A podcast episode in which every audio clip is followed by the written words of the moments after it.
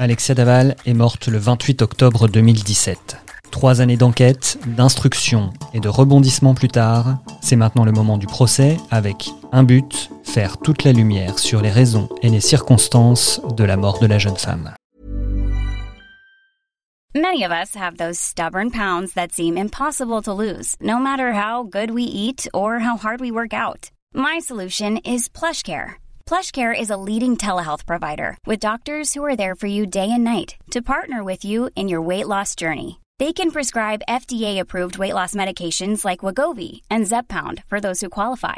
Plus, they accept most insurance plans. To get started, visit plushcare.com slash weight loss. That's plushcare.com slash weight loss.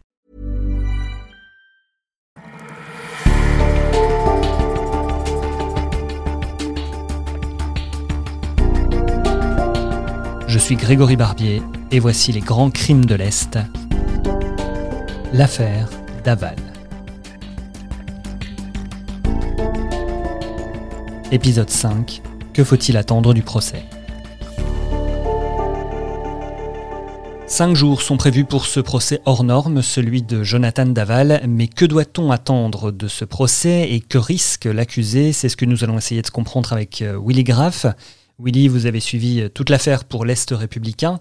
D'abord, ce procès est labellisé euh, grand procès. Est-ce que ça veut dire qu'il y aura des moyens exceptionnels et un dispositif euh, spécifique? Oui, ce, ce, label finalement est, est décerné par euh, bah, le ministère de la Justice pour les procès médiatiques. Quand il y a beaucoup de journalistes, de médias et que, et que de manière générale l'affaire a suscité un émoi euh, public assez important, euh, il y a des précautions qui doivent être prises en, en tout premier lieu d'un point de vue sécuritaire et également de, de, de, gestion des médias. Donc il y a tout simplement bah, du matériel qui va être prévu, notamment de retransmission, puisque au-delà de la salle d'audience principale, il y aura deux salles annexes, une salle presse à 100% et une autre salle où les débats seront, euh, seront retransmis sur un écran et sonorisés. Alors dans ce procès, il y aura une seule personne sur le banc des accusés, Jonathan Daval. Que lui reproche précisément la justice et quelles sont les peines qu'il encourt? Alors Jonathan Daval, il est poursuivi pour meurtre sur conjoint et ça c'est un crime qui est passif de la réclusion criminelle à perpétuité au maximum, ce sera au juré d'en décider. Meurtre sur conjoint, euh, les mots ont un sens en justice, c'est-à-dire qu'il n'y a pas d'assassinat. Assassinat, ça, ça induit une préméditation qui a été un temps suspectée, notamment par les parties civiles qui pensent que peut-être Jonathan avait euh, planifié son crime. Euh, non, pour, pour la justice en tout cas, pour le moment, avant le procès, il n'y avait pas de préméditation, il est donc poursuivi pour meurtre sur conjoint. La crémation du corps en tant que telle n'est pas, pas reprochée juridiquement à Jonathan Daval. On est dans un contexte actuellement où la lutte contre les féminicides s'est renforcée, il y a eu euh, l'épisode MeToo. Est-ce que ce sont des éléments euh, extérieurs qui peuvent peser sur le procès et euh, sur la peine qui peut être infligée à Jonathan Daval s'il était condamné? Normalement non.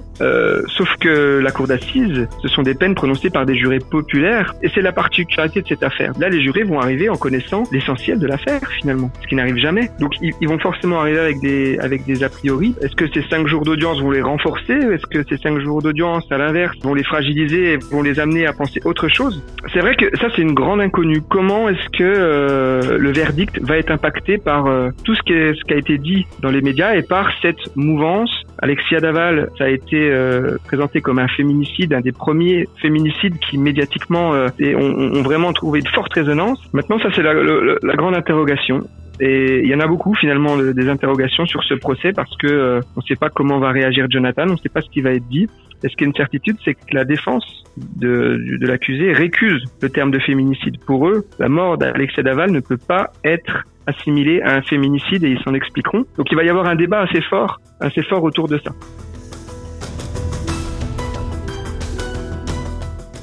Maintenant, il y a une chose aussi qu'il faut peut-être retenir, c'est que les mensonges ne sont pas juridiquement euh, punissables. Mais voilà, le fait est qu'il a menti à toute la France. Il a trahi la confiance que les téléspectateurs avaient en lui quand ils l'ont vu euh, défiler à la marche blanche, quand ils l'ont vu pleurer aux obsèques. Et eh ben les jurés, peut-être qu'ils regardaient la télé et que ben, peut-être que ça va euh, changer la donne. On verra.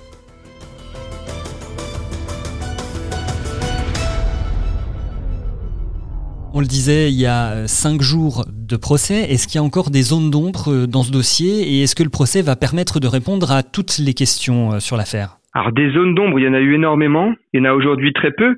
les enquêteurs ont évacué la possibilité qu'il y ait une préméditation ou même une complicité pour se débarrasser du corps. Mais pour autant, la famille d'Alexia euh, a un, énorme doute encore là-dessus. Donc je pense que ça va être quand même amené durant ces cinq jours d'audience. Est-ce que Jonathan n'avait vraiment pas euh, prévu son coup? Est-ce que Jonathan n'a vraiment pas été aidé euh, pour se débarrasser du corps? Ça, on va peut-être définitivement évacuer cette possibilité. Et puis Jonathan, surtout, il va falloir qu'il verbalise, qu'il s'exprime. Pourquoi ce geste? Certes, pendant la procédure devant les enquêteurs, il a apporté quelques éléments de réponse, mais là, ça va être le moment pour lui de vraiment euh, expliciter ce qui s'est passé. L'intérêt aussi du procès, ça va être de replacer ce geste dans un contexte général. En tout cas, c'est tout l'intérêt de la défense de euh, d'explorer un petit peu l'intimité de ce couple et euh, d'essayer de, comprendre comment un mec normal comme lui a pu commettre quelque chose d'extraordinairement horrible, c'est-à-dire tuer son épouse comme ça, alors que la soirée se passait à peu près normalement.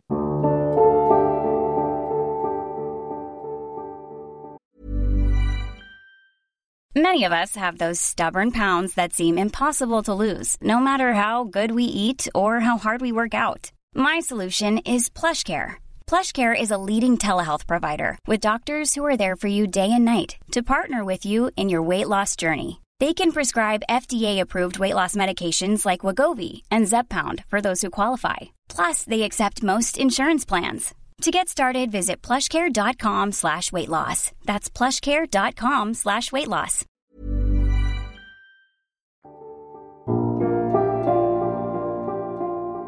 Willy, un mot sur les parents d'Alexia. Dans quel état d'esprit viennent-ils à ce procès et que viennent-ils y chercher?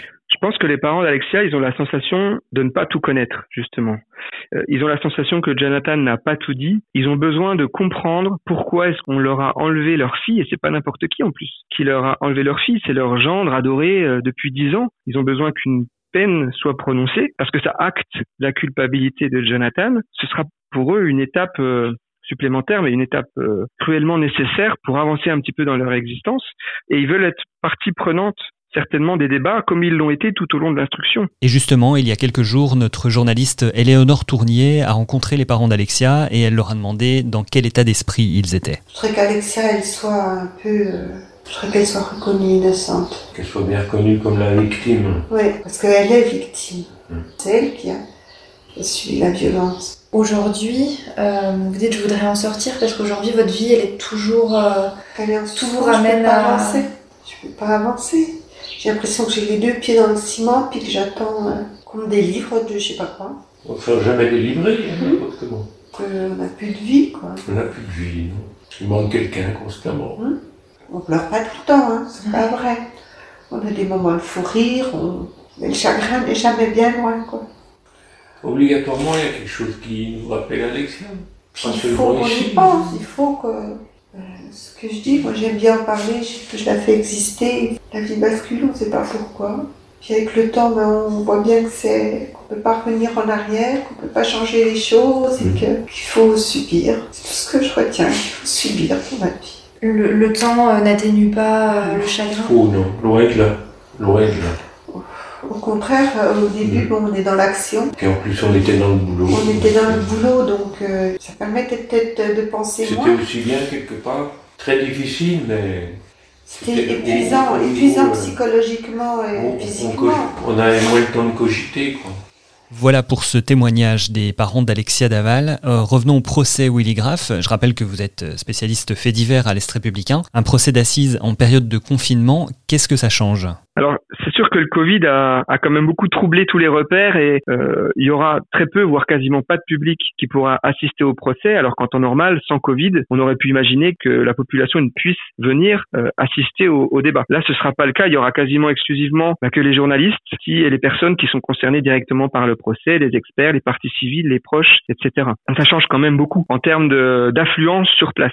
Le procès de Jonathan Daval, Willy Graff, on peut dire que ce sera aussi l'affrontement de deux grands avocats très médiatiques. D'un côté, Randall Schwerdorfer pour la défense, et de l'autre, Gilles-Jean Portejoie pour la famille de la victime. D'un côté, en défense, on a Randall Schwerdorfer, qui est un, des avocats, si ce n'est l'avocat ben, le, plus en vue de la région en Franche-Comté. Quelqu'un qui est habitué aux cours d'assises, qui plaide dans, dans, tout le pays, qui a, je crois, 18 acquittements à, son actif. Il aime le rappeler d'ailleurs.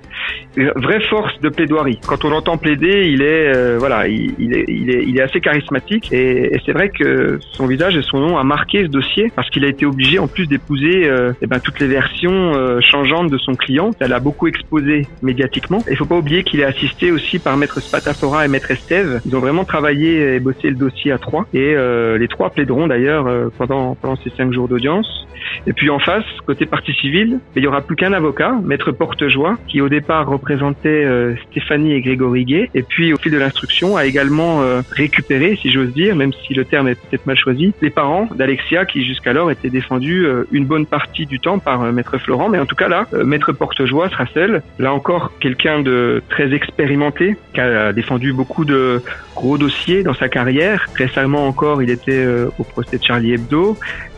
il est l'avocat également de la mère de, Fiona. Il y aura vraiment une opposition de style et, ça va être quelque chose d'assez euh, intense aussi de voir ce combat, ce combat qui va être mené entre ces deux équipes d'avocats. Le procès de Jonathan Daval se déroulera au palais de justice de Vesoul, à une heure de route de Grès où le crime a été commis. J'ai demandé à Didier Faure, directeur départemental de l'Est républicain en Haute-Saône, comment la commune vivait cette mise en lumière médiatique depuis maintenant trois ans. Je pense que les commentaires sont sobres aujourd'hui. Euh, on, ne parle pas forcément ni volontiers d'ailleurs de l'affaire Daval à Gré. Hein. Je crois que le temps n'est plus aux convictions, mais, mais en fait à l'attente d'un résultat de justice. Mais effectivement, Gré, euh, sans vouloir faire de belles formules, est, une ville un peu blessée par cette affaire-là. C'est une ville qui a été euh, repérée par tous les médias nationaux pour ce fait divers. Euh, il y avait euh, par moment 5, 6, 7, 10 caméras dans les rues pour essayer d'obtenir de, des témoignages. Grey, qui est une petite ville dynamique, qui est une petite ville sportive, qui est une ville qui, qui se bouge, qui a envie de faire des choses, que la vie continue, que la vie reprenne. Mais Grey restera marqué, bien sûr. Avant de terminer ce podcast, une dernière précision importante à rappeler, Willy. Quoi qu'il ait dit jusqu'ici, Jonathan Daval arrive à ce procès en étant toujours présumé innocent. Oui, Jonathan Daval, il est évidemment présumé innocent et c'est d'autant plus important à rappeler que dans ce dossier, il a euh, multiplié ses versions, il a parfois changé euh, ses déclarations. À un instant T, il a avoué avoir euh, tué son épouse, mais rien ne l'empêche peut-être de changer encore de version, tout est possible, même si aujourd'hui, ça paraît peu probable. Tant qu'il n'est pas condamné, et tant qu'il n'est pas condamné également en appel, parce qu'il aura la possibilité, lui ou une autre partie, de faire appel, eh ben Jonathan, il est présumé innocent du meurtre d'Alexia. Merci Willy Graff. Le procès est à suivre sur le site de l'Est républicain et on se retrouvera pour un épisode spécial dans quelques jours pour débriefer ce procès et le verdict.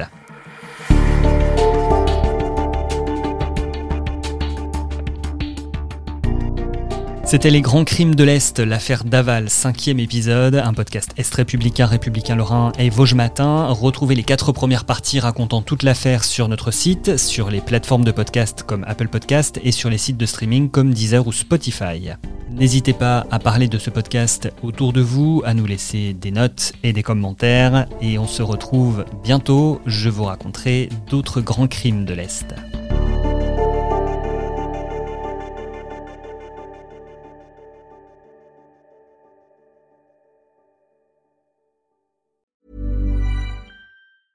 Tired of ads interrupting your gripping investigations?